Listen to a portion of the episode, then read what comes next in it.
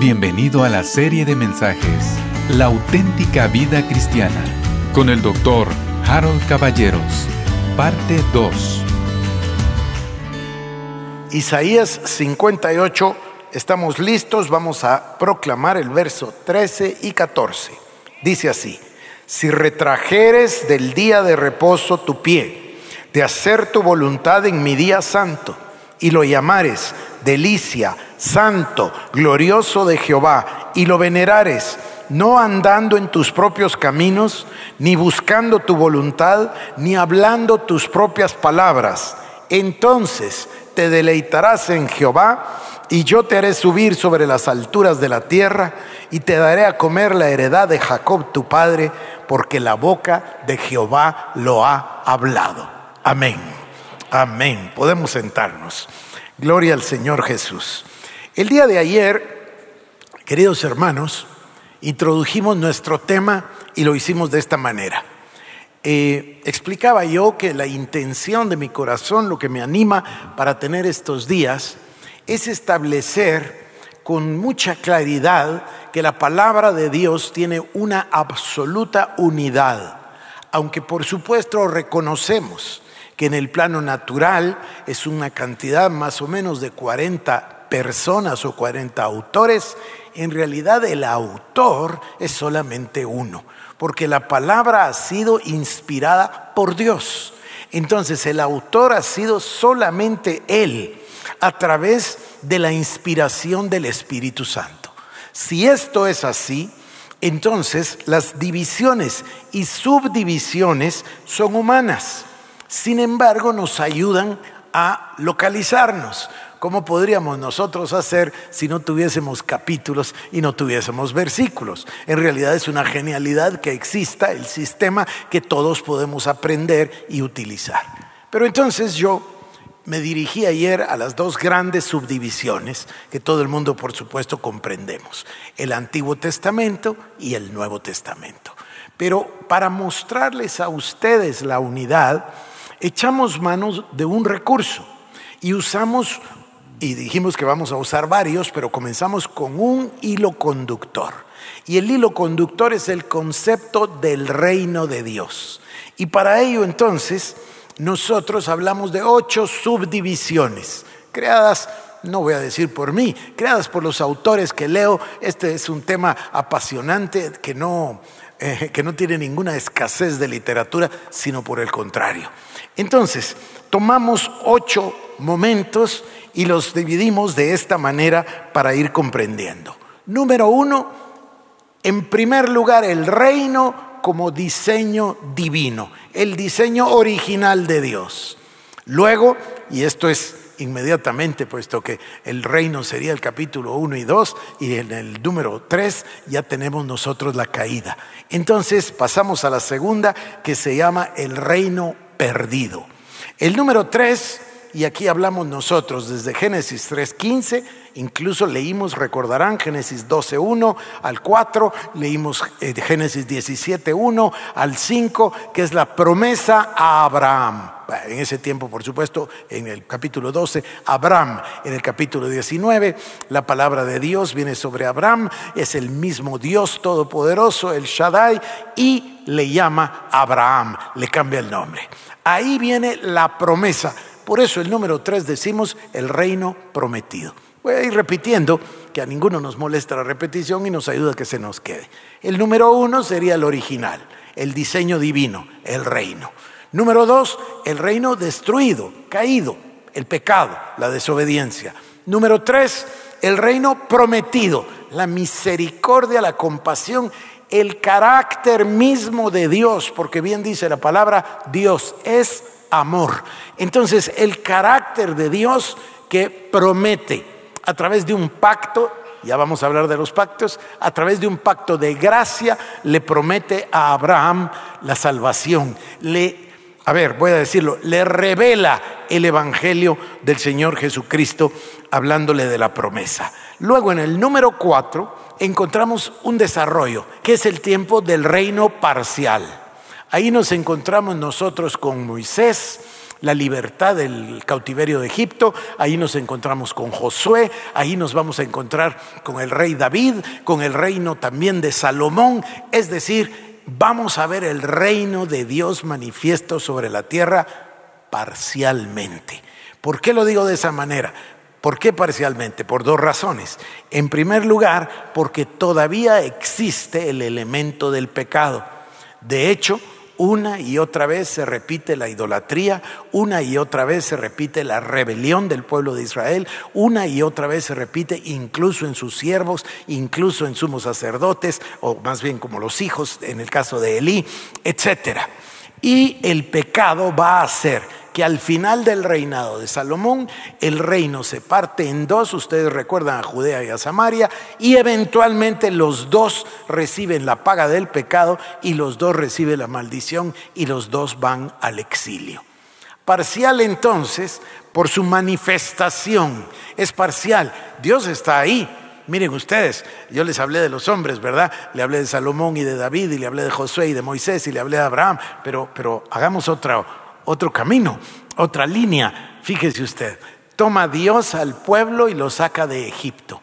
Y a partir de eso Dios vive con ellos. Dios se manifiesta en el Sinaí. Dios le da las tablas a Moisés. Dios le manda hacer el tabernáculo a Moisés y la presencia de Dios habita con ellos en el tabernáculo. Y cada vez que Dios desea, va y habla con Moisés y la presencia de Dios se manifiesta. Ahí pasan milagros extraordinarios. Hoy vamos a verlo con cierto detalle, el tema, por ejemplo, del maná, el alimento sobrenatural dado por Dios en el desierto todos los días, una cosa milagrosa, una cosa sobrenatural. Entonces, el reino está ahí, tanto en los hombres y en Israel mismo como de parte de Dios. Pero es un reino parcial en dos sentidos. Parcial, ya lo dije, porque persiste el pecado del ser humano. Voy a repetir un concepto de ayer que nos va a facilitar el entendimiento. Decíamos que la característica básica del reino, del diseño divino, del original, estoy hablando de Génesis 1 y 2, consta de tres partes. ¿Se recuerdan ustedes? Dios con el ser humano, una sola voluntad, número dos de parte del ser humano, la obediencia a esa voluntad y número tres, la consecuencia de la obediencia que es la bendición. Entonces, en el diseño divino teníamos los tres casos perfectos. Tenemos a Dios, tenemos la obediencia y tenemos la bendición. En los otros ya no tenemos esto por causa del pecado. Si queremos ser estrictos para seguir mi método de los tres eh, conceptos, entonces en el siguiente, en el reino caído o en el reino destruido, diríamos, está Dios, Está el hombre, solo que ya no hay obediencia. Ahora hay desobediencia, hay rebelión, hay pecado. Y por ende ya no hay bendición, sino que hay maldición. Esto se va a repetir siempre y lo tenemos que tener en nuestra mente porque es un patrón. Luego entonces, este reino parcial es parcial de dos maneras. Parcial porque si bien está el reino, está el pecado y por ende hay maldición, la consecuencia. Pero la segunda parcialidad que le aportamos al elemento o al concepto es el tema del tiempo. No es eterno, sino que tiene un final. Y tanto Judea como Samaria van al exilio. Y ahí entra el número 5, que es la muestra otra vez de la misericordia divina, que es el reino profetizado. Ahora sí entramos al espacio más amplio que ocupa la Biblia, que son los libros de los profetas. Ayer lo decía, ustedes ya lo saben, pero lo voy a repetir. Tenemos los primeros libros, que son los libros de la ley, después tenemos los libros históricos, después tenemos los libros poéticos y a partir de Isaías, terminando con Habacuc, tenemos los libros proféticos. Ahí todavía hay otra división, los profetas mayores y los profetas menores, solamente por el tamaño de las profecías o el tamaño o la duración de su ministerio profético. Bueno, Luego pasamos al Nuevo Testamento y hablamos del reino presente. ¿Por qué presente? No es porque sea el día de hoy, sino porque está presente el Rey de Reyes y Señor de Señores.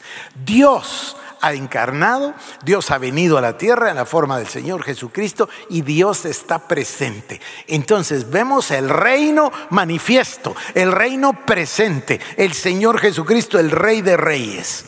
Y vemos su vida, vemos sus obras, vemos sus milagros, escuchamos sus palabras, escuchamos sus enseñanzas, vemos sus frutos. Es el reino presente. Jesús, Dios con los seres humanos.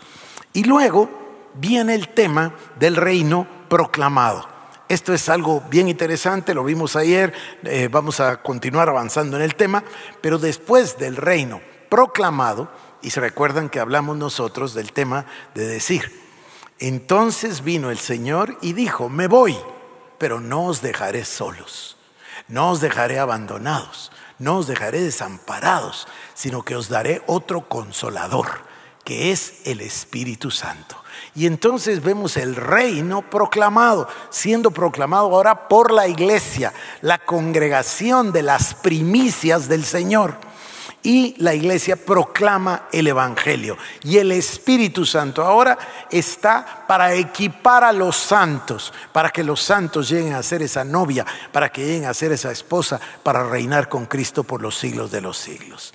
Y terminamos con el reino perfeccionado. Y hablábamos del reino perfeccionado, como ustedes lo saben, el desenvolvimiento, si puedo usar esa palabra, de todos los eventos del fin y el fin del pecado, además que eso por supuesto fue manifiesto en el Señor Jesucristo en la muerte en la cruz.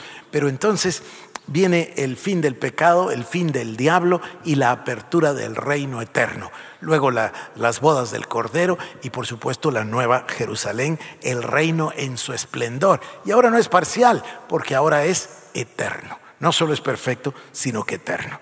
Bueno, nosotros dimos un camino eh, por todos estos puntos el día de ayer. Hoy nos vamos a dedicar a uno de ellos, pero con una cosa especial. Yo tengo una sorpresa para ustedes hoy, tengo un desafío para ustedes hoy y, creo que esto va a serle inmensamente bendición a usted como lo es para mí. Así que vamos a comenzar hoy en el número uno con el diseño divino, el reino, con el original y lo vamos a analizar más despacio. Así que vamos a abrir nuestras Biblias en Génesis capítulo número uno porque vamos a estar tratando los dos primeros capítulos el día de hoy nos toca hablar del reino, del reino original, del diseño original de Dios. Y aquí nos encontramos con este pasaje extraordinario de los versículos 1, 2 y 3, pero que comienza diciendo de esta forma, en el principio Dios creó los cielos y la tierra. Y aquí está el concepto que tenemos nosotros que tener clarísimo en nuestros corazones, especialmente porque la cultura en esta generación una y otra vez nos agrede, tratando de que nosotros nos torzamos hacia una cosmovisión de un tipo natural, de un tipo humanista, de un tipo secular, y que aceptemos, por ejemplo, que el ser humano viene de una ameba o de un protozoo y que no es más que el resultado de la evolución de un accidente, una cosa verdaderamente increíble. Yo, yo no entiendo cómo pueden creer eso, pero la cultura nos agrede. A mí me molesta mucho en los colegios cristianos e incluso en la universidad. Me molesta mucho que las personas vienen y leen la palabra de Dios el domingo. Obviamente que no digo todos, ni estoy tratando de criticar a alguien en particular, más bien estoy tratando de atacar una actitud cultural. Pero vienen y dicen, el domingo levanta las manos y dice que Dios creó los cielos y la tierra, pero el martes nos salen con una clase de que los dinosaurios vinieron hace 14 millones de años y de que acaban de encontrar un fósil de 50 millones de años. Mire, no es así. Entonces, es una contradicción que las personas no puedan desarrollar una cosmovisión plenamente cristiana. Pero también lo entiendo. Lo entiendo porque las personas están expuestas todo el día de todos los días a lo que escuchan, a lo que lean, y a lo que leen y a lo que ven en la televisión y en las diferentes películas y en los diferentes medios. En cambio, estamos expuestos a la palabra de Dios una hora o a lo mejor dos a la semana. La, la competencia no tiene en realidad comparación. Pero bueno, Regresemos, porque esto es, esto es lo que queremos ver de verdad. En el principio Dios creó los cielos y la tierra, y la tierra estaba desordenada y vacía, y las tinieblas estaban sobre la faz del abismo. Escuchen, número dos, y el Espíritu de Dios se movía sobre la faz de las aguas. O sea que estaba presente Dios, estaba presente el Espíritu Santo. Y en el verso número 3 dice, y dijo Dios, sea la luz. Y cuando Dios dijo, ¿qué es lo que sale de la boca de Dios? La palabra, el verbo. Y ahí cuando Él dice, sea la luz, fue la luz. Y por eso nosotros leemos ya lo voy a leer en el Evangelio según San Juan, como el Señor es el dueño de toda la creación. Pero bueno, déjeme repetir acá, Dios entonces, y que no quede ninguna duda de esto, Dios es el autor de toda la creación. Todas las cosas fueron creadas por Él. Él es el Altísimo. El Altísimo quiere decir el poseedor, el dueño. Es su creación. Él es todo en todos. Él es el creador, es el Dios todopoderoso. A lo mejor conviene que yo le diga, Él es el Olam. Esto es el eterno. Quiere decir que no hay principio para Él, no hay fin para Él. Este tema tiempo, Dios lo construyó para nosotros, para que pudiésemos vivir para que pudiésemos actuar, para que pudiésemos entender. Pero en Él no hay tiempo, Dios es eterno. Y en ese tiempo eterno Dios no estaba solo, Dios es un solo Dios en tres personas. Padre, Hijo y Espíritu Santo. Y ahí en la creación están los tres. En el principio Dios. Y el Espíritu se movía sobre la faz de las aguas. Y cuando Dios dijo, fue el verbo. Ahí vemos a Dios a los tres. Mire lo que dice el Salmo 29.1. Dice, de Jehová es la tierra y su plenitud, el mundo y los que en él habitan. Estos son conceptos que deben venir a nuestro corazón para darnos entendimiento. El creador es Dios, no hay otro. No existe otra voluntad porque no existe otro creador, porque no existe otro Dios. Él es Dios. Él, esta es su creación. Y esta creación existe para hacer su voluntad. Marcos capítulo 12, verso 29 dice, Jesús les respondió, el primer mandamiento de todos es, oye Israel, el Señor nuestro Dios, uno es. Miren, este es el Señor Jesucristo, hablando en el Evangelio según San Marcos 12, 29 y respondiendo, el primer mandamiento de todos es, oye Israel, el Señor uno es. El Señor, Dios Todopoderoso, solamente es uno. Este es el primer mandamiento, esta es la base para que nosotros podamos comprender. Vamos a Jeremías capítulo 10, versículo número 11. Aquí hay un concepto hermosísimo porque siempre ha estado presente la idolatría. Hoy vamos a ver la esencia de la idolatría, por cierto. Pero miren ustedes, Jeremías 10:11, este pasaje es maravilloso, dice, los dioses que no hicieron los cielos ni la tierra desaparezcan de la tierra y de debajo de los cielos. Los dioses que no hicieron los cielos y la tierra, ¿cuáles son esos? Todos, absolutamente todos. ¿Y cuál es el mandato del único que sí creó los cielos y la tierra? Que desaparezcan de la tierra y que desaparezcan de debajo de los cielos.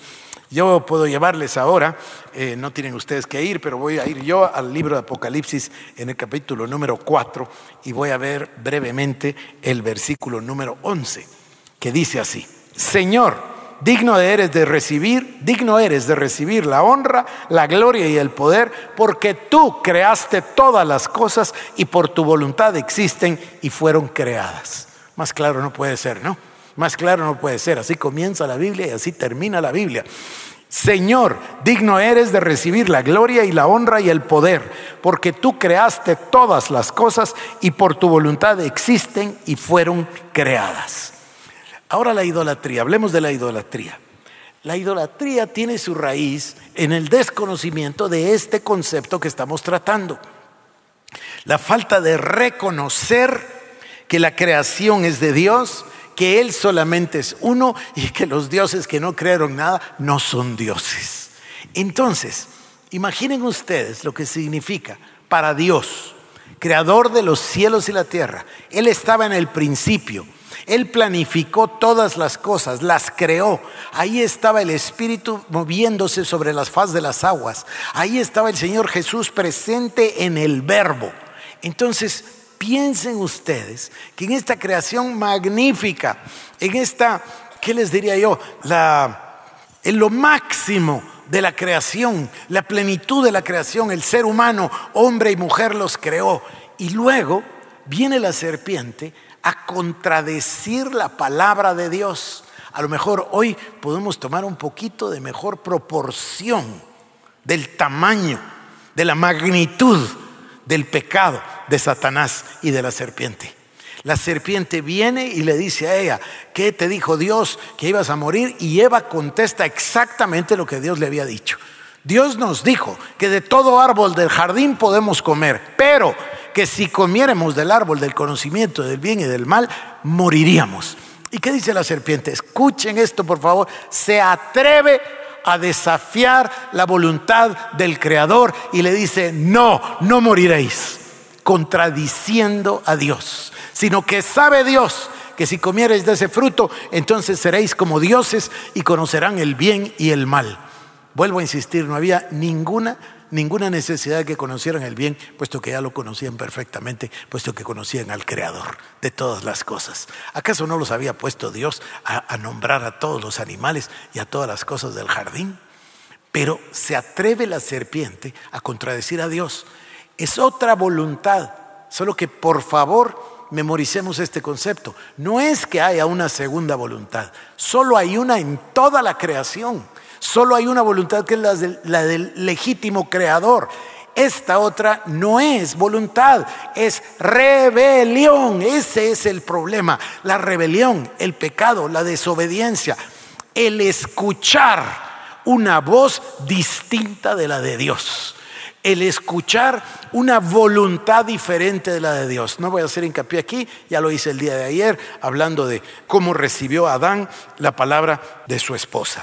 Pero entonces, ¿de dónde nace la idolatría? La idolatría nace o del desconocimiento o de la falta de reconocimiento del hecho de que Él es el supremo, único, auténtico, legítimo creador, el dueño de toda la creación. Su voluntad es la voluntad que creó todas las cosas. Él las diseñó, Él las creó, Él lo hizo todo, es suyo.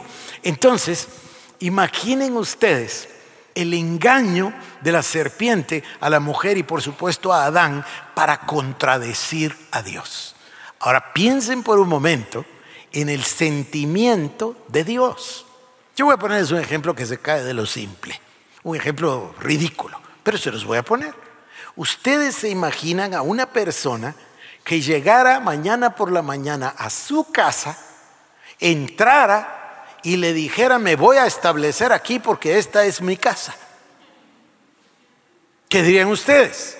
Ustedes primero se resistirían y segundo, ¿qué harían? Bueno, esto voy a hacer yo con mi mentalidad de abogado. Inmediatamente iría a traer mi título de propiedad para demostrar que yo soy el legítimo, el auténtico propietario y luego lo haría valer en cuanta corte y en cuanto juzgado y delante de cuanto juez me escuchara para hacer valer mis derechos. Pero ¿qué sentimiento tendría yo? Yo no sé si ustedes han sufrido un asalto. Cecilia y yo salimos a predicar y hace muchos años de esto, muchos, no sé cuántos, muchos. A predicar, vivíamos en la zona 14 y venimos a predicar no sé si la iglesia quedaba aquí o en la zona 9, porque hace muchísimo de eso. Cuando regresamos a nuestra casa, qué sorpresa ver abierto de par en par el portón y luego entrar y las puertas forzadas, las chapas rotas y después aquello vacío y las gavetas dadas. se siente una cosa horrorosa. Se siente una violación, se siente una cosa horrible. No, no, no sé cuántos hayan tenido ese sentimiento, pero es una cosa horrorosa lo que se siente de que el ladrón haya ido a robar. Ahora piensen, si mi ejemplo es tan ridículo y tan minúsculo, piensen cómo se levantó Satanás para desafiar a Dios, al Creador en su propia creación. Y ahora piensen en Dios. Piensen en la respuesta, piensen en, la emoción, piensen en el sentimiento, no sé cómo explicarlo, que, lo que Dios sintió. ¿Y cómo reacciona Dios? Dios reacciona como la justicia divina que es. Por eso es que nunca se nos olvide que Dios no tiene por culpable al inocente, ni tampoco por inocente al culpable. Entonces Dios maldice a la serpiente. Maldita serás entre todos los animales y las bestias de la tierra. Y te vas a arrastrar por el suelo y vas a comer polvo todos los días de tu vida. Y yo pondré enemistad. Inmediatamente brota la misericordia. La promesa de salvación para el ser humano. La promesa de la redención. El evangelio algunas personas en, teología le llaman el protoevangelio. ¿Qué quiere decir? Bueno, es el original, ahí brota la idea que luego se va a desarrollar en el evangelio. Es una promesa de Dios, poner enemistad entre la simiente de, la serpiente y la simiente de la mujer. Pero voy a continuar. La idolatría, ese pecado tan detestable, esta palabra es mejor, abominable para Dios, la idolatría nace, fíjense ustedes, brota del desconocimiento de que Él es el creador o de la falta de reconocimiento de esa verdad.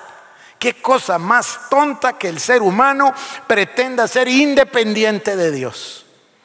El ser humano cuando no comprende que Dios es uno nada más y que Él es el creador y que entonces no puede existir otro, ahí habría un remedio, una prevención en contra de la idolatría.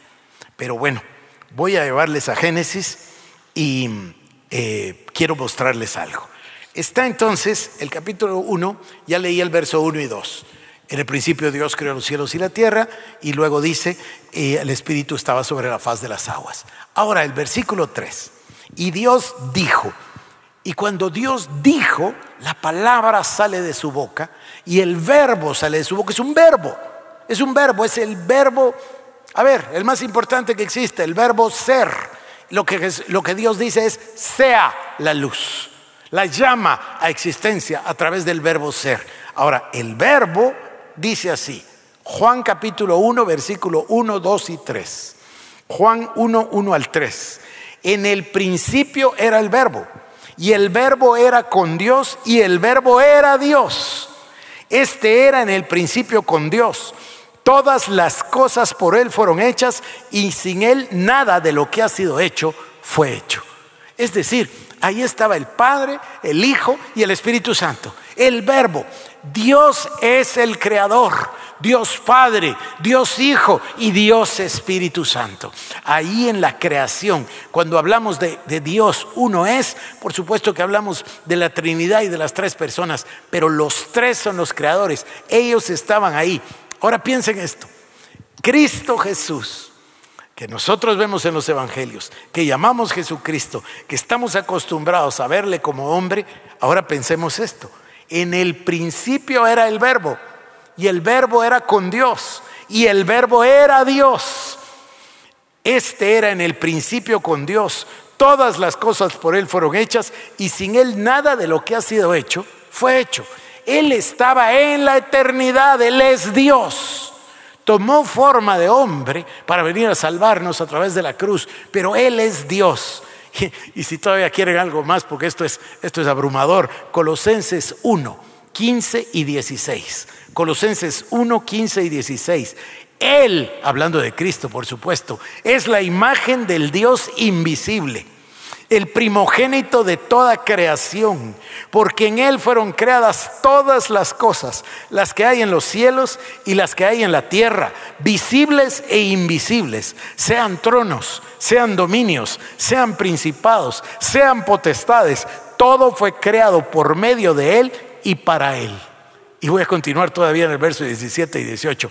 Y Él es antes de todas las cosas. Y todas las cosas en Él subsisten y Él es la cabeza del cuerpo que es la iglesia. Es extraordinario, es maravilloso. Cristo entonces estaba en el plan divino, con, Él es el Olam, el eterno, con Dios Todopoderoso y viene a la tierra. Entonces, me, impresiona tanto el verso 15 del capítulo 1 de Colosenses, porque dice, Él es la imagen del Dios invisible. Porque gracias a la venida de Cristo, Entonces nosotros tenemos una imagen del Dios Todopoderoso, pero cuando nos explica cómo es, entonces sí, no se parece a ningún hombre. Dice, Él es el primogénito de toda creación, porque en Él fueron creadas todas las cosas, las que hay en los cielos y las que hay en la tierra, visibles e invisibles, sean tronos, dominios, principados, potestades, todo fue creado por medio de Él y para Él y Él es antes de todas las cosas y todas las cosas en Él subsisten. Bueno, número uno entonces, Dios es el creador. El concepto es, esta es su creación. Dios Todopoderoso, por su misericordia, nos ha dejado la palabra y como yo les leí y como insisto, las palabras del apóstol San Pablo, que ora que Dios nos dé un espíritu de sabiduría y de revelación en el conocimiento de Él. Porque al conocerlo a Él vamos a conocer a Dios, vamos a conocer todas las cosas. Ahora, segundo punto, estamos hablando del diseño original, ¿verdad? Ahí estamos todavía. Se recuerdan que tenemos ocho pasos, este es el número uno. Y el segundo tema es, Dios es el rey de la creación. Esto es interesante por dos razones. La sencilla, estamos hablando del reino. Entonces yo les explicaba ayer, tiene que haber un rey, tienen que haber unos súbditos, tiene que haber un territorio, tiene que haber un sistema de leyes del reino. Bueno, el primero es, Dios es el absoluto creador. Ese es el primer concepto. Dios es el autor Solamente Él es el autor de la creación. Número dos, Dios es el rey de esa creación. Les voy a llevar al Salmo número 95, si quieren venir conmigo, Salmo número 95 y vamos a leer del verso 3 al 7, que dice así, porque Jehová es Dios grande y rey grande sobre todos los dioses porque en su mano están las profundidades de la tierra y las alturas de los montes son suyas. Suyo también el mar, pues él lo hizo, y sus manos formaron la tierra seca. Venid, adoremos y, postrémonos, arrodillémonos delante de Jehová, nuestro Hacedor, porque Él es nuestro Dios, nosotros el pueblo de su prado y ovejas de su mano. Dios es el Rey de la creación. Él es el Señor y su voluntad es la voluntad del Creador, del Altísimo, del Señor. Insisto, no hay dos voluntades, solo hay una voluntad en el reino, en la creación. La otra es rebelión. Y esa rebelión es esa trilogía de la que hablamos. Desobediencia, pecado, maldición. Bueno, si vamos nosotros a Santiago, capítulo 1, verso 14, ahí vamos a encontrarlo con otras palabras. Concupiscencia, Da luz el pecado y el pecado da luz la muerte. Es lo mismo, es el mismo concepto. Voy a repetirlo. Desobediencia, pecado, maldición. Concupiscencia, pecado, muerte. Número uno, entonces, Dios es el creador. Número dos, Dios es el rey de la creación. Número tres, el ser humano es el pináculo de la creación. El ser humano parece ser el clímax de la creación. Van a ver hoy en la noche, les tengo una sorpresa. Pero el ser humano viene a ser entonces la obra maestra de Dios. Por eso el Señor llama a su iglesia allá en Éfeso con siete nombres distintos, recuerdan, porque la llama iglesia, la llama cuerpo, la llama obra de Dios, la llama ejército, etc. Eh, es la, la obra maestra de Dios. Voy a Génesis capítulo 1, verso número 27. Regresamos a Génesis y vamos en el capítulo 1 al verso 27. Dice, y creó Dios al hombre a su imagen. A imagen de Dios lo creó, varón y hembra los creó. Voy a leer el 26 y repetir el 27. Entonces dijo Dios, hagamos al hombre a nuestra imagen, conforme a nuestra semejanza y señoré en los peces del mar, en las aves de los cielos, en las bestias, en toda la tierra y en todo animal que se arrastra sobre la tierra. Y creó Dios al hombre a su imagen. A imagen de Dios lo creó, varón y hembra los creó. Entonces Dios, eh, esto, esto es bien interesante. Dios tiene una criatura, una creación que se llama el hombre, el ser humano, que lo crea hombre y mujer. Y Dios es el único ser creado a su imagen y a su semejanza. Esto es, esto es impresionante. Esto, queridos hermanos, todavía es el diseño original. Ahí no había pecado. Entonces el ser humano estaba hecho a imagen y semejanza de Dios. Tenemos cualidades que no tienen los demás animales o que no tiene ningún otro ser de la creación. Por eso somos nosotros particulares, porque fuimos creados a imagen y semejanza de Dios. Esto tiene dos partes. La parte de la semejanza, todo el mundo lo entiende. El hombre redimido puede tener comunión con Dios, puede tener el Espíritu Santo. Es eh, el Espíritu Santo mora, habita dentro del hombre redimido. Ahora, la segunda es impresionante. Yo creo que es la menos usada de todos. Es tan interesante. El mundo secular la ha apropiado y la ha em, explotado mucho más que nosotros. Y es la palabra imagen de Dios. Fíjense que lo dice tres veces.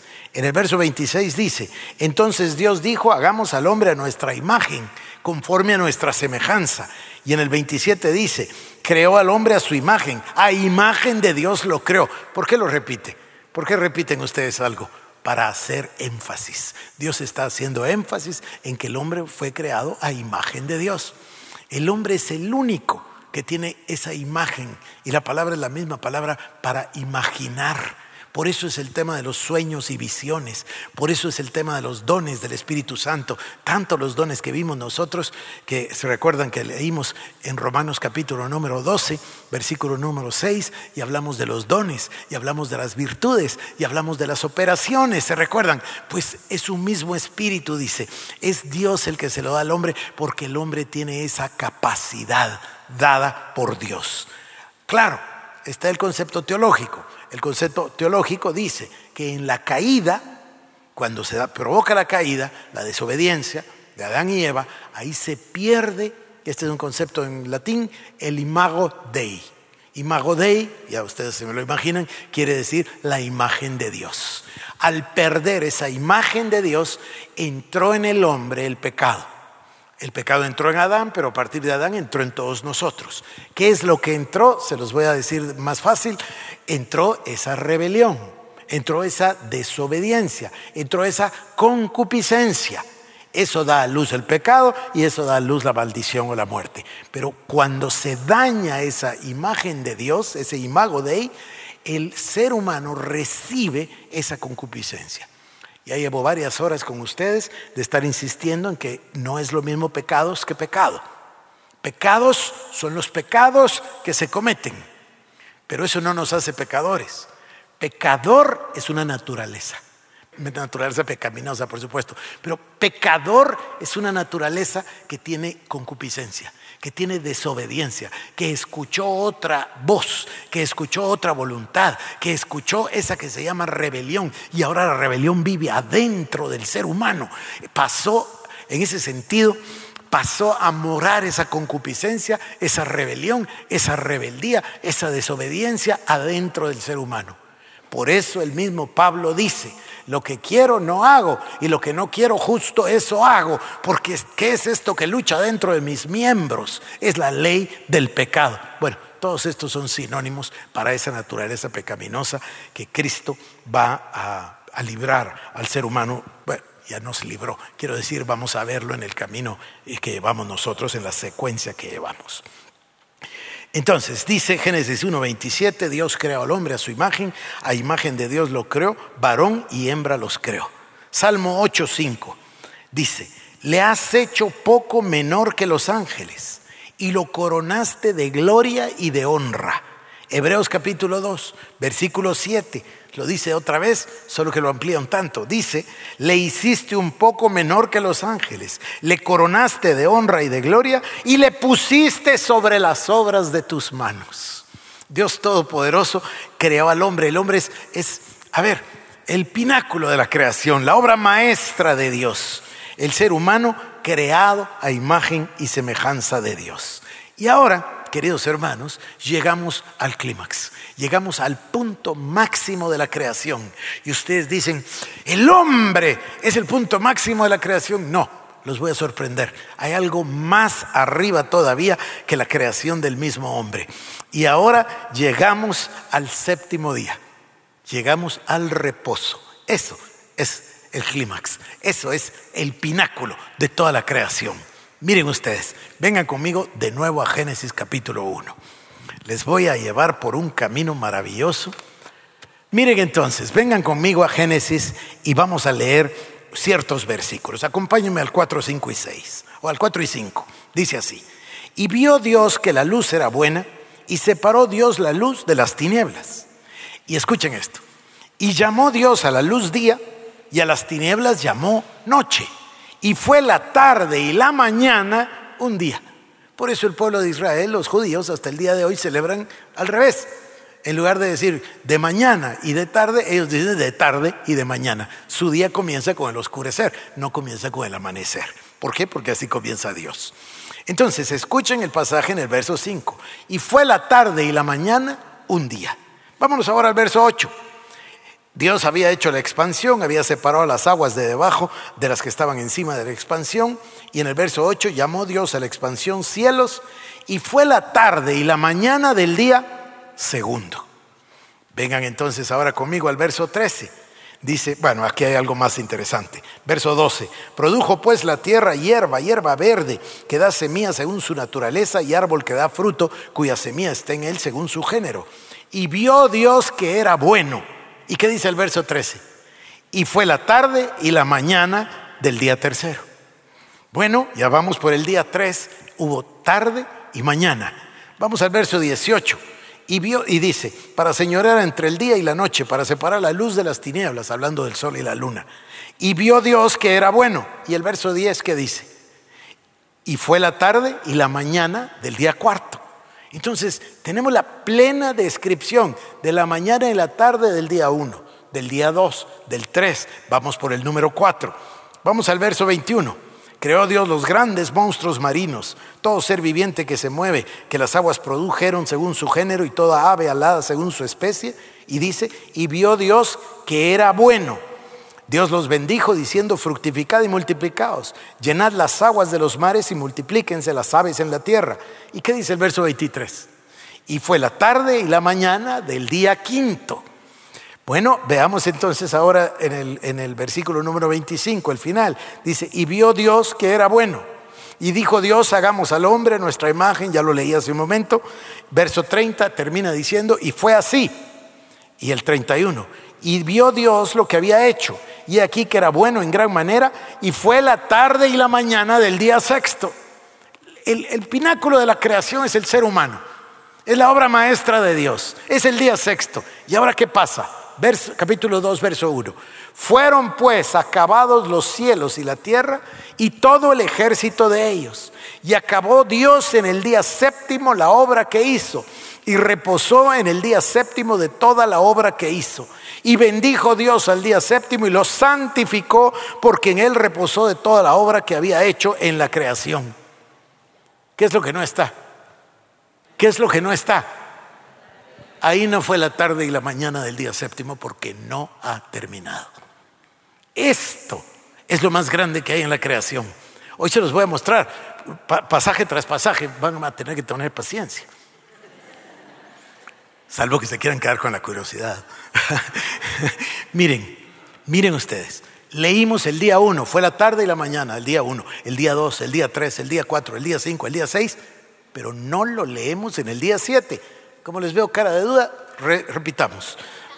Capítulo 2 y verso 1. Fueron pues acabados los cielos y la tierra y todo el ejército de ellos. Y acabó Dios en el día séptimo la obra que hizo. Y reposó el día séptimo de toda la obra que hizo. Y bendijo Dios al día séptimo y lo santificó porque es el reposo de toda la obra que había hecho en la creación. El reposo es el pináculo de la creación y no ha terminado. Ahora, yo quiero leerles, tengo bastante material, estoy muy entusiasmado como se dan cuenta, entonces voy a leerles una porción de un libro que se llama Libro de Estudio de las Palabras en Hebreo. Voy a traducirlo así que me tienen paciencia. Dice, día 1, reposo, Shabbat. Esto es del hebreo. Éxodo 16:30. Así que el pueblo reposó en el séptimo día. Y luego dice, reposo, hebreo Shabbat, significa reposo, significa culminar, significa parar, significa estar quieto, significa interrumpir. La palabra descanso en este pasaje es Bai Shevetu, de la raíz de la palabra Shabbat, que significa cesar o parar o culminar o descansar. Aprendemos en Génesis capítulo 2, versículo 2, que Dios descansó en el séptimo día. Y dice, la palabra en inglés para la palabra Shabbat es descanso.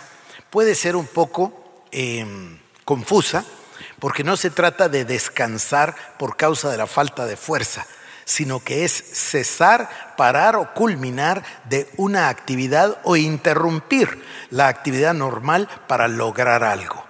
¿Qué se supone que tú logres en el Shabbat?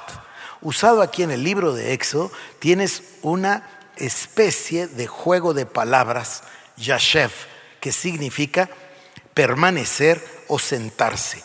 Shabbat tiene un valor numérico de 702.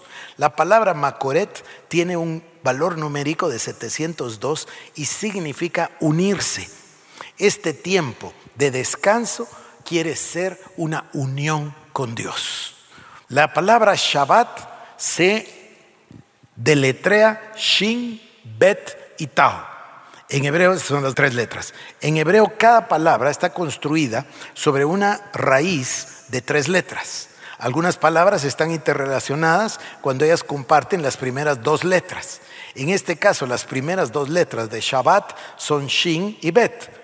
Todas las demás palabras que empiezan con Shin y Bet van en alguna manera a estar relacionadas con Shin, Bet, Tao o descanso o reposo. Doce otras palabras en el hebreo comienzan con Shin, Bet. En otras palabras, estamos nosotros para tomar un día de la semana para descansar, culminar o cesar de nuestra actividad normal para hacer doce cosas. Cuando celebras el sábado o el Shabbat, recuerda que las doce otras palabras que inician con Shin Bet te van a decir qué es lo que debes hacer o lo que Dios desea que tú logres en ese séptimo día en el cual cesas de tu actividad normal. Shin Bet Aleph. Son 12 palabras nada más las que empiezan con esas dos palabras.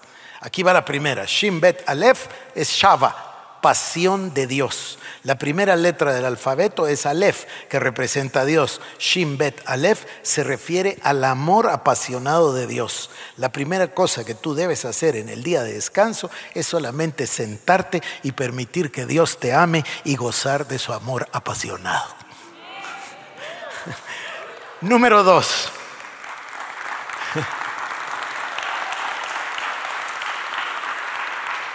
Shin, Bet, Bet, Shabaf. Esto quiere decir prender un fuego. La siguiente cosa que debes hacer en el Shabbat es Shavav, que significa permitir que el amor apasionado de Dios prenda un fuego de amor y afecto en ti en retorno hacia Él. Número tres, Shin Bet Hei, Shabbat.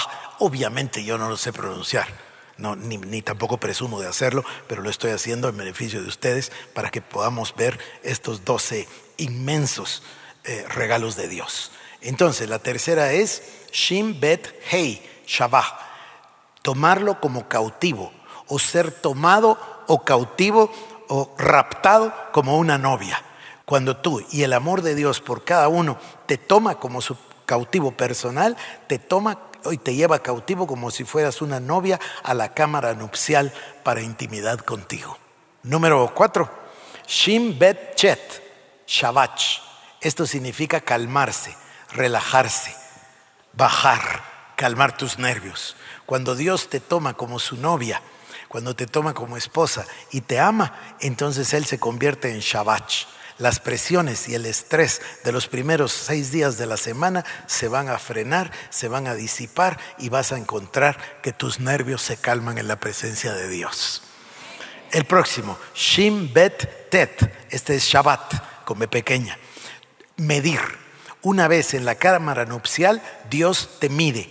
Él va a examinarte como un esposo examina y mide la belleza de la esposa. El número que toque. Shin Bet Kap, Shabak.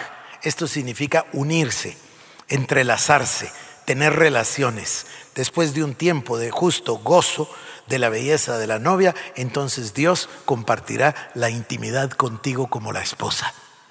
Shim Bet Lamed Shabal. Esto significa crecer.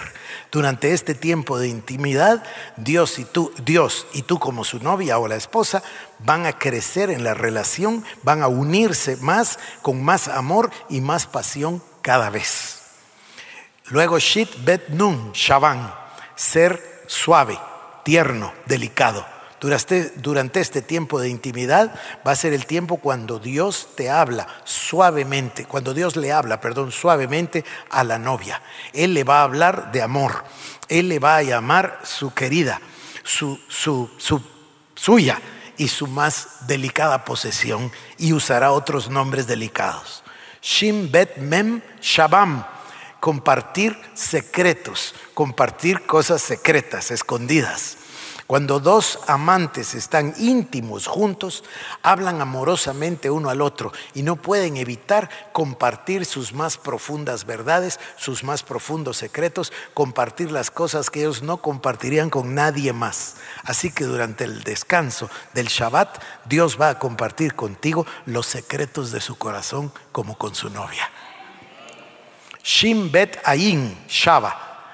Esto es estar satisfecho pleno. Después de un tiempo de compartir el amor, la intimidad y los secretos de uno con el otro, del corazón de uno con el otro, vas a sentir esa sobrecogimiento, esa es la palabra. Vas a tener un sentido de sobrecogimiento, sobrecogimiento de satisfacción y de plenitud. Shim Bet Sade, Shabbat. Esto quiere decir tejer o mezclar juntos para crear algo bello. Es el sentido del tejido. Durante el tiempo de intimidad, Dios y tú, como su novia, van a tejer juntos, a tejer para crear algo maravilloso en su relación. Y el último, Shim Bet Resh examinar con el fin de hacer puro. Cuando el Shabbat concluya, Dios va a hacer un examen final de su esposa y declarar que tú en realidad eres pura y santa delante de Él. En conclusión, cuando termines tu celebración en el próximo Shabbat, a lo mejor puedes tú caminar por el alfabeto hebreo y permitir que Dios haga cada una de estas cosas que Él significa para ti. A mí me parece una cosa extraordinaria, extraordinaria.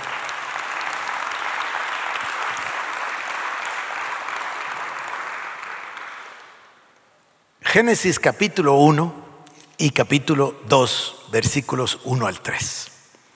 Todos los días, lo acabamos de ver, tuvieron noche y día. Fue la tarde y fue la mañana. El séptimo día, el día de reposo, no ha terminado. Esto es algo tremendamente significativo. Ténganme paciencia y vamos a caminar por la escritura comenzando en el libro de Éxodo en el capítulo número 16. Insisto, les ruego, ténganme paciencia por el tiempo, pero creo que es importante que lleguemos hasta el final del, del mensaje. Éxodo capítulo número 16. Y vamos a leer todo el pasaje. Dice así. Partió luego de Elim toda la congregación de los hijos de Israel. Quiero que ustedes pongan atención en una cosa. ¿Cuál es el contexto? Dios realizó el éxodo y sacó al pueblo de la cautividad de Egipto. Ahora el pueblo está del otro lado del mar rojo, pero todavía no han llegado al Sinaí y todavía no ha aparecido Dios con las tablas de la ley. Así que todavía no hay diez mandamientos. Estamos en el capítulo 16. Los mandamientos son en el capítulo número 20. Pero sigan mi, mi hilo de pensar. Dice, partió luego de Elim toda la congregación de los hijos de Israel y vino al desierto de Sin, que está entre Elim y Sinaí, a los 15 días del segundo mes después que salieron de la tierra de Egipto. Y toda la congregación de los hijos de Israel murmuró contra Moisés y Aarón en el desierto.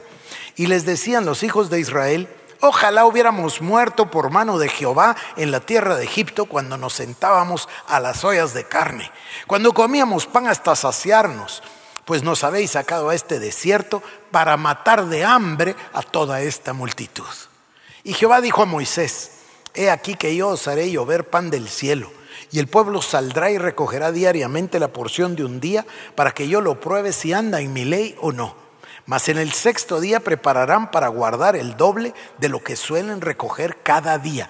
Esto tiene un significado extraordinario. Voy a volver a leerlo. Y dice, mas en el sexto día prepararán para guardar el doble de lo que suelen recoger cada día.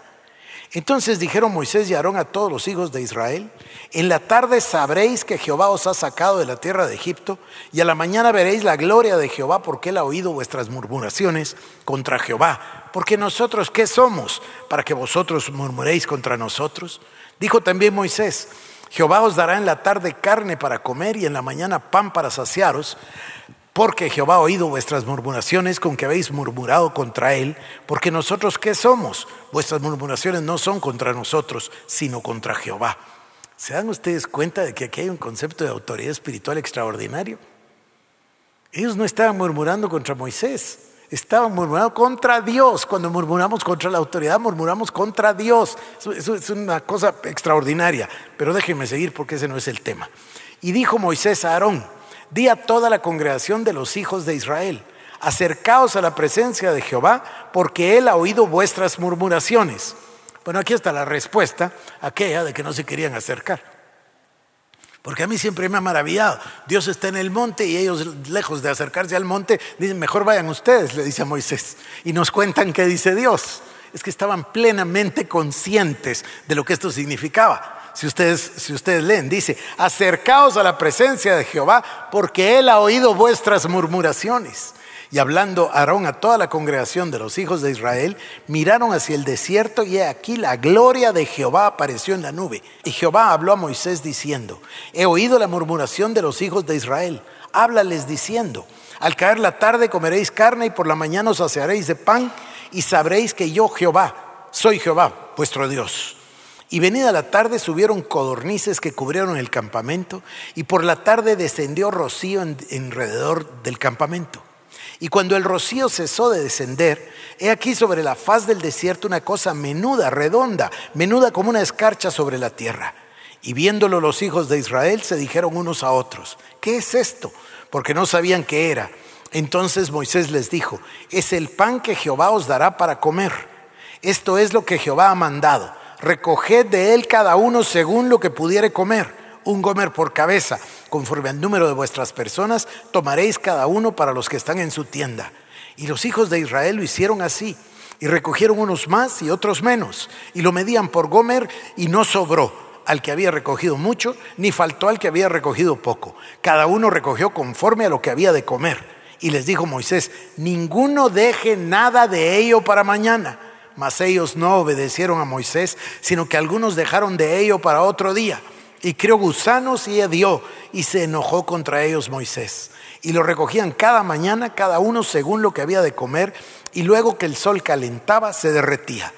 En el sexto día recogieron una doble porción de comida, dos gomeres para cada uno, y todos los príncipes de la congregación vinieron y se lo hicieron saber a Moisés. Y él les dijo, oigan esto, esto es lo que ha dicho Jehová mañana es el santo día de reposo, el reposo consagrado a Jehová. Lo que habéis de coser, cocedlo hoy, y lo que habéis de cocinar, cocinadlo, y todo lo que os sobrare, guardadlo para mañana. Y ellos lo guardaron hasta la mañana según lo que Moisés había mandado, y no se aguzanó ni hedió. Y dijo Moisés, comedlo hoy, porque hoy es día de reposo para Jehová. Hoy no lo hallaréis en el campo. Seis días lo recogeréis, mas el séptimo día es de reposo. En él no se hallará. Y aconteció que algunos del pueblo salieron en el séptimo día a recoger y no hallaron. Y Jehová dijo a Moisés, ¿hasta cuándo no querréis guardar mis mandamientos y mis leyes? escuchen esto. Mirad que Jehová os dio el día de reposo, y por eso en el sexto día os da pan para dos días. Estése pues cada uno en su lugar y nadie salga de él en el séptimo día. Así el pueblo reposó en el séptimo día. Y voy a leerles el verso 35. Así comieron los hijos de Israel maná 40 años hasta que llegaron a tierra habitada. Maná comieron hasta que llegaron a los límites de la tierra de Canaán. Quiero rescatar tres conceptos. El valor del día de reposo, antes todavía de los diez mandamientos. Y luego la bendición del día de reposo. dice aquí que recoja doble el sábado porque Dios le va a bendecir si guarda el día de reposo. En un libro de todos estos libros que he leído sobre los diez mandamientos, el autor, un autor moderno, hablaba de este pasaje y de esta bendición desde la perspectiva exclusiva de Estados Unidos. Y entonces decía que había una cantidad de negocios que en Estados Unidos habían decidido honrar a Dios con esto y que lo habían puesto dentro de su, dentro de su visión y su misión. Y entonces hablaba de uno enorme que se llama Lobby Hobby. Es, una tienda muy grande eh, en Estados Unidos. El, dueño es un creyente que es así billonario. Y después hablaba de otro que se llama Chick-fil-A. No, no sé si saben qué es Chick-fil-A, el del pollo que es magnífico, por cierto, y eh, ellos también cierran el día domingo y luego daba el listado de otra, de otra cantidad de, de negocios que deciden voluntariamente honrar a Dios y dar el día de reposo y que Dios los bendice el doble. Yo no tengo el tiempo, les traje la Midrash y quería leerles quizás mañana porque me distraería mucho, pero habla de la bendición doble del Señor para aquel que respeta el día del Señor.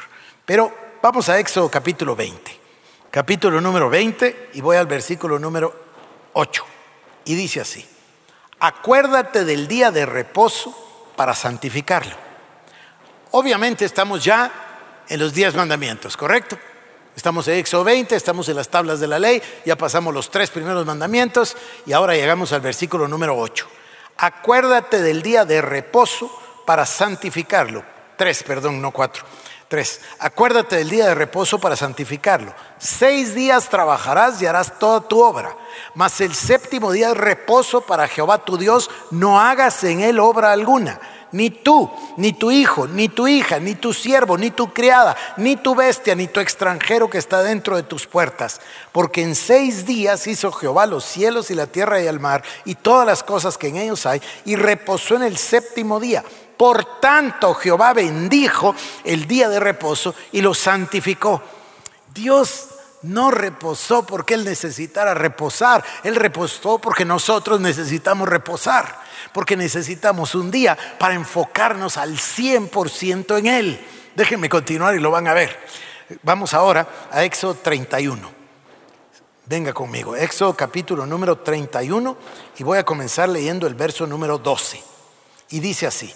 Habló además Jehová a Moisés diciendo, tú hablarás a los hijos de Israel diciendo, en verdad vosotros guardaréis mis días de reposo, porque es señal entre mí y vosotros por vuestras generaciones, para que sepáis que yo soy Jehová que os santifico. Así que guardaréis el día de reposo. Tengo que volver a leerlo. Tú hablarás a los hijos de Israel diciendo, en verdad vosotros guardaréis mis días de reposo, porque señal entre mí y vosotros por vuestras generaciones, para que sepáis que yo soy Jehová que os santifico. El día de reposo es el día de santificación. Dios nos, miren, Dios creó al hombre, varón y hembra los creó, a imagen y semejanza de Dios los creó, dice la palabra. Y luego vino el día séptimo, los santificó, les dio un día santo. Voy a continuar. Santo es a vosotros.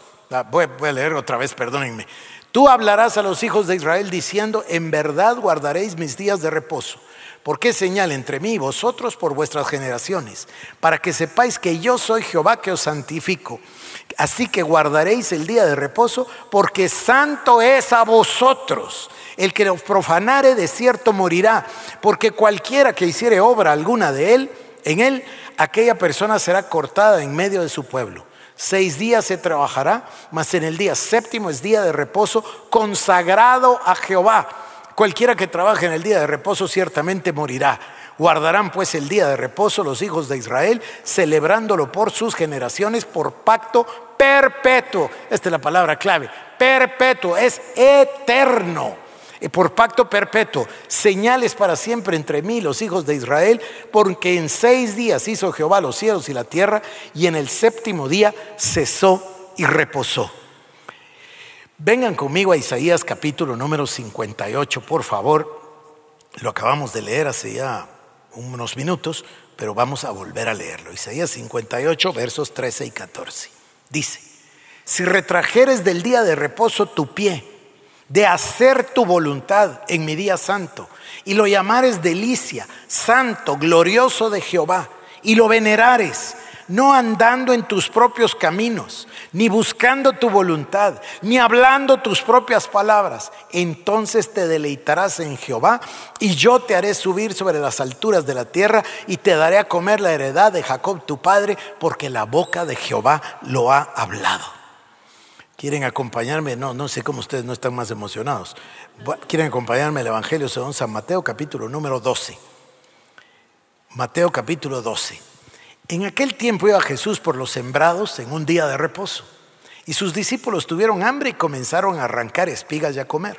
Viéndolo los fariseos le dijeron, He aquí tus discípulos hacen lo que no es lícito hacer en el día de reposo. Escuchen esto. Él les dijo, ¿no habéis leído lo que hizo David cuando él y los que con él estaban tuvieron hambre? ¿Cómo entró en la casa de Dios y comió los panes de la proposición?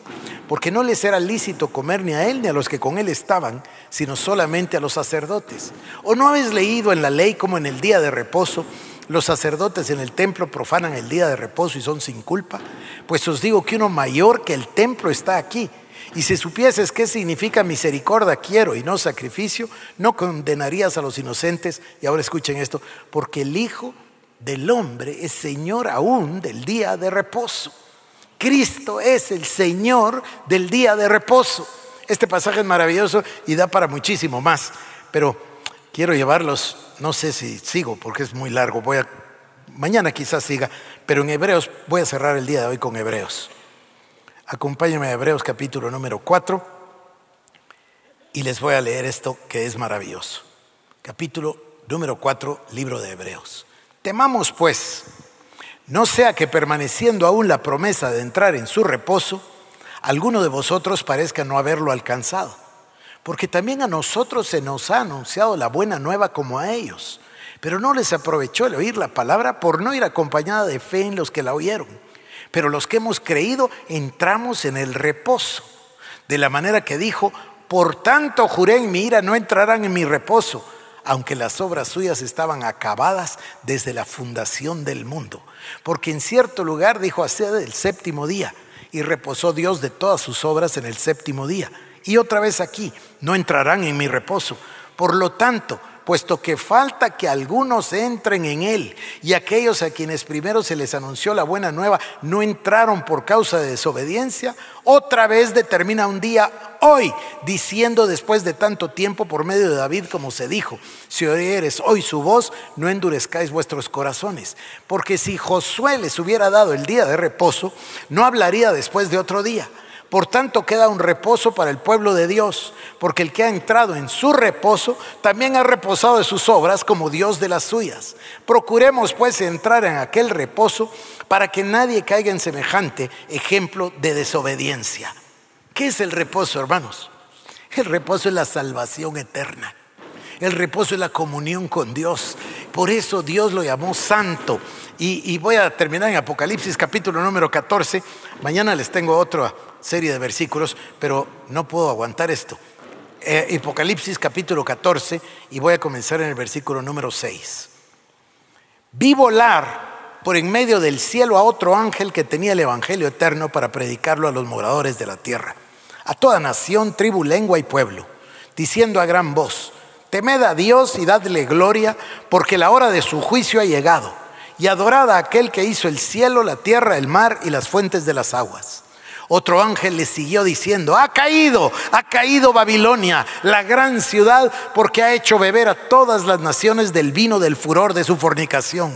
Y el tercer ángel lo siguió diciendo a gran voz, si alguno adora a la bestia, póngame atención, si alguno adora a la bestia y a su imagen y recibe la marca en su frente o en su mano, él también beberá del vino de la ira de Dios que ha sido vaciado puro en el cáliz de su ira y será atormentado con fuego y azufre delante de los santos ángeles y del Cordero. ¿De qué está hablando? Obviamente de la perdición eterna. Y el humo de su tormento sube por los siglos de los siglos. ¿Y qué es lo que no tienen?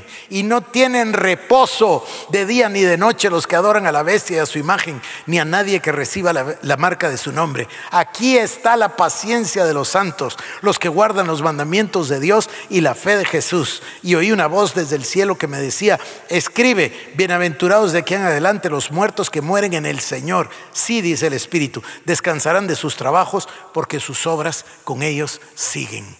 Este tema del reposo es la culminación de la creación. Estamos hablando del reino, del diseño original, y cuando hablamos del reino y del diseño original, vemos los seis días de la creación, vemos la creación de todas las cosas, por supuesto desde la luz y, y después el sol y la luna y las aguas y todas las cosas, y luego la creación del ser humano. Y hasta ahí Dios dice, todo fue muy bueno. Y luego Dios dice, y fue la tarde y fue la mañana del día 1, 2, 3, 4, 5, 6. Y en el día séptimo Dios culminó su obra y santificó el día de reposo. Y este día de reposo tiene que ver con la salvación eterna, necesitamos profundizar más, es parte del diseño divino del reino y, Hebreos dice que si parece que algunos no han entrado en su reposo, fue porque no tuvieron fe. Pero los que tuvieron fe entraron en su reposo. Es entrar en la presencia de Dios. Esto que yo les leí de las 10 o 12 palabras en hebreo, ¿cómo podría ser eso cierto para alguien que no conozca a Jesucristo? El conocer a Cristo es el entrar en el reposo. Y quiero terminar acá y le doy gracias a Dios y a ustedes por su paciencia y les envío a su casa meditando que hay un día de la semana que es el día de reposo que Dios espera pasar con cada uno de nosotros y que nos abstengamos ese día. Hay que retraer los pies de no hacer nuestra voluntad, ni nuestras palabras, ni nuestras propias cosas, sino que tener con nuestra familia un día de intimidad con Dios.